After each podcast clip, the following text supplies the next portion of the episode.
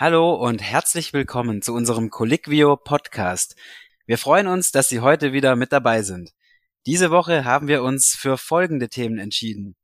Das Brokkoli-Wunder, Nahrungsergänzungsmittel vom Wunderheiler und wie Krankenkassen Abrechnungsbetrüger aufspüren. Mit dabei sind Linda Fischer und Nathalie Heidlauf. Mein Name ist Marc Fröhling. Wir gehören zu Colliquio, Deutschlands größten Portal für Ärztinnen und Ärzte.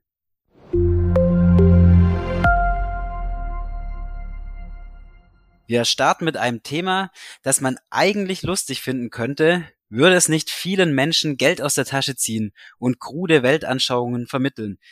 Es geht um den Wunderheiler Dr. Leonard Coldwell. Natalie, kannst du uns erzählen, wer das ist?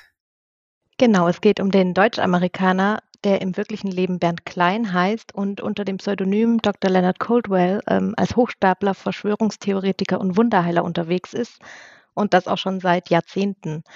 Bekannt wurde letztes Jahr vor allem durch seine Weltuntergangsprognose, die so durch die sozialen Netzwerke gegeistert ist. Und zwar hat er darin behauptet, alle Corona-Geimpften würden bald sterben. Und da diese Prognose ja bekanntlich nicht eingetreten ist, ist denn Corona immer noch sein Lieblingsthema oder hat er sich mittlerweile anderen Themen zugewandt? Coldwell fährt da mehrgleisig. Er besetzt eigentlich alle Themen, die in Schwurblerkreisen so beliebt sind. Also zum Beispiel schürt er Angst vor 5G-Strahlung, aber nach wie vor auch vor der Corona-Impfung. Denn die Corona-Impfung folgt aus seiner Sicht einer außerirdischen Agenda und schleust außerirdische Spinneneier in unsere Körper ein.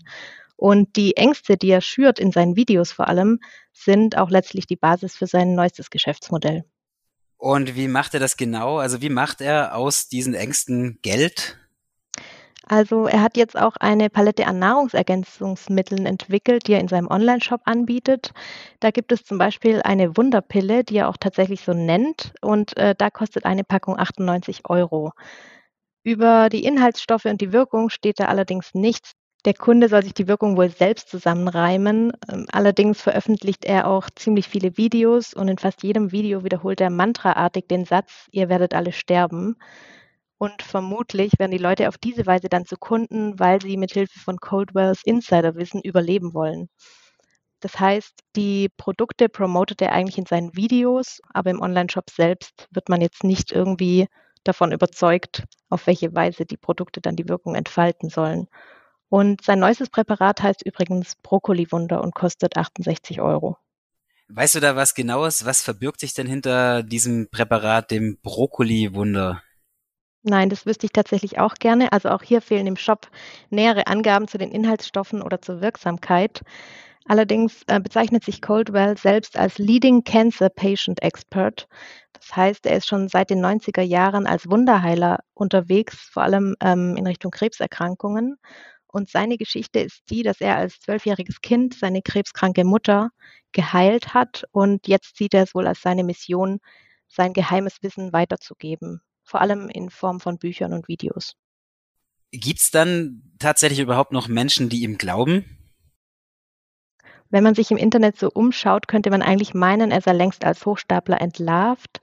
Allerdings kann ich mir auch gut vorstellen, dass es noch Menschen gibt, die sich so in ihrer eigenen Blase bewegen und sich nur mit Nachrichten umgeben, die zu ihrem Weltbild passen, dass sie seinen Versprechungen doch glauben wollen. Ähm, Coldwell selbst behauptet, er hat schon 30.000 Krebspatienten erfolgreich behandelt und er gibt da auch immer wieder Veranstaltungen, wo er sein Wissen teilt. Ähm, da war auch mal ein Journalist der Welt mit dabei und beschreibt ihn dann danach in einem Beitrag auch als sehr begabten Redner. Es ist also leider nicht auszuschließen, dass er immer wieder Kunden findet und überzeugt. Im zweiten Teil unserer Podcast-Folge sprechen wir über Abrechnungsbetrug. Denn es kommt tatsächlich vor, dass manche Ärztinnen, Ärzte oder Pflegedienste beim Abrechnen ihrer Leistungen mit den Krankenkassen betrügen. Und daraus kann dann natürlich ein zum Teil großer finanzieller Schaden entstehen. Linda, wie wahrscheinlich ist es denn, dass Abrechnungsbetrüger überhaupt erwischt werden? Laut Dina Michels, das ist die Leiterin der kaufmännischen Krankenkasse in Hannover, ist es sogar relativ unwahrscheinlich, dass äh, Abrechnungsbetrüger überhaupt erwischt werden. Das Massenabrechnungssystem im Gesundheitswesen bietet sehr viele Schlupflöcher und ähm, deshalb gibt es auch eine wohl enorm hohe Dunkelziffer. Wie hoch genau ist allerdings schwierig zu sagen. Orientieren kann man sich bei der Schätzung aber an den Zahlen des Bundeskriminalamtes zur Wirtschaftskriminalität und zur Korruption. Es wird davon ausgegangen, dass 90 Prozent aller Taten des Abrechnungsbetruges und auch anderer Delikte unentdeckt bleiben. Krass, das ist ja eine überraschend hohe Rate. Und wie hoch ist denn dann der finanzielle Schaden, der sich daraus ergeben kann? Um nur ein Beispiel zu nennen, also allein bei dieser Krankenkasse in Hannover ist im vergangenen Jahr ein Schaden von 4,7 Millionen Euro festgestellt worden und 3,4 davon entfallen auf die Pflegedienste. Da diese Schadenermittlung aber ziemlich viel Zeit in Anspruch nimmt, beziehen sich diese Zahlen vor allem auf zurückliegende Jahre. Wird nämlich tatsächlich Strafanzeige erstattet, kann das Schadenermittlungsverfahren mehrere Jahre dauern. Warum hört man denn eigentlich von dem Problem Abrechnungsbetrug so wenig? Ja, das ist auch schwierig zu sagen. Ähm, die Krankenkasse in Hannover tritt laut Dina Michels an die Öffentlichkeit zu Zwecken der Prävention und auch um potenzielle Täter abzuschrecken. Ähm, jede Krankenkasse ist aber gesetzlich dazu verpflichtet, eine Stelle zur Fehlverhaltensbekämpfung zu unterhalten. Und da müssen die Krankenkassen untereinander zusammenarbeiten und auch mit den kassenärztlichen Vereinigungen. Und kannst du uns ein bisschen erläutern, wie diese Zusammenarbeit denn konkret aussieht? Es gibt in jedem Bundesland einen Arbeitsausschuss zur Abrechnungsmanipulation, in dem die Krankenkassen intensiv zusammenarbeiten. Also da treffen sich dann Fachleute der Krankenkassen und berichten über Hinweise zu neuen Fällen, die eingegangen sind. Üblicherweise übernimmt dann eine Krankenkasse den Fall federführend für alle ähm, und erstattet dann Strafanzeige, konfrontiert den Leistungserbringer mit den Vorwürfen, verhandelt die Rückzahlungsbeträge und gegebenenfalls führt sie dann auch den Rechtsstreit. Und wie werden denn die Krankenkassen überhaupt auf solche Betrugsfälle aufmerksam? Ja, hier wird wohl hinweisbezogen gearbeitet. Also sie bekommen Tipps zum Beispiel über ein Hinweisgebersystem elektronisch. Das kann anonym passieren oder namensbezogen. Und ähm, ja, diese Hinweise werden dann ziemlich genau geprüft, ob sie glaubwürdig sind oder auch nicht. Und ähm, ja, und wenn sie dann glaubwürdig sind, wird die Maschinerie eben in Gang gesetzt. Und diese Tipps können kommen zum Beispiel von Patientinnen und Patienten, von anderen Krankenkassen oder den Medien oder auch von ehemaligen Mitarbeiterinnen und Mitarbeitern der betroffenen Leistungserbringer.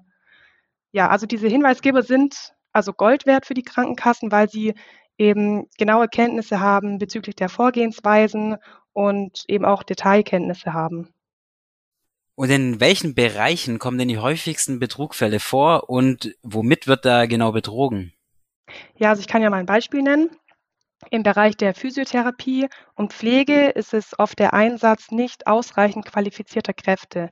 Also die Physiotherapeutinnen und Therapeuten rechnen sogenannte Zertifikatsleistungen ab, zum Beispiel für manuelle Therapie oder Lymphdrainage und so weiter, ohne dass die ausführenden Kräfte tatsächlich die erforderliche Fortbildung absolviert haben. Und das Gleiche gibt es auch in der Pflege.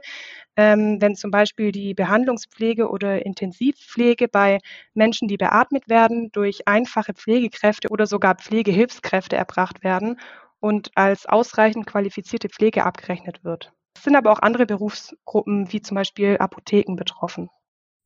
Äh, wenn der Betrug erst einmal aufgedeckt wurde, lässt sich denn die Betrugssumme überhaupt wieder beschaffen? Das ist in der Tat in den wenigsten Fällen möglich. Ein Grund ist, dass äh, viele Leistungserbringer als GmbH organisiert sind und die melden dann im Laufe des Verfahrens oft Insolvenz an. Also ähm, das wäre jetzt ein Beispiel, ähm, wo dann nichts mehr zu holen wäre. Okay, also der finanzielle Schaden bleibt dann meist bestehen. Das Gesundheitssystem scheint daher besonders anfällig für solche Betrügereien zu sein, oder? Ja, das ist auch so. Das sagt zumindest Dina Michels von der Krankenkasse in Hannover. Allein diese Krankenkasse erhält wohl monatlich rund drei Millionen Arzneimittelverordnungen. Und bei dieser riesigen Menge an Abrechnungen ist es über die üblichen Prüfroutinen schier unmöglich, jede einzelne nicht erbrachte Leistung, die aber abgerechnet wird, zu identifizieren. Aber nach dem Bundessozialgericht gilt im Gesundheitswesen der Vertrauensgrundsatz. Also die Krankenkassen sind weder verpflichtet noch in der Lage, alle Rechnungen zu prüfen.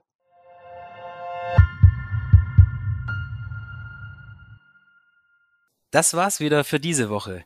Die Quellen zu den hier vorgestellten Themen finden Sie unter diesem Beitrag verlinkt.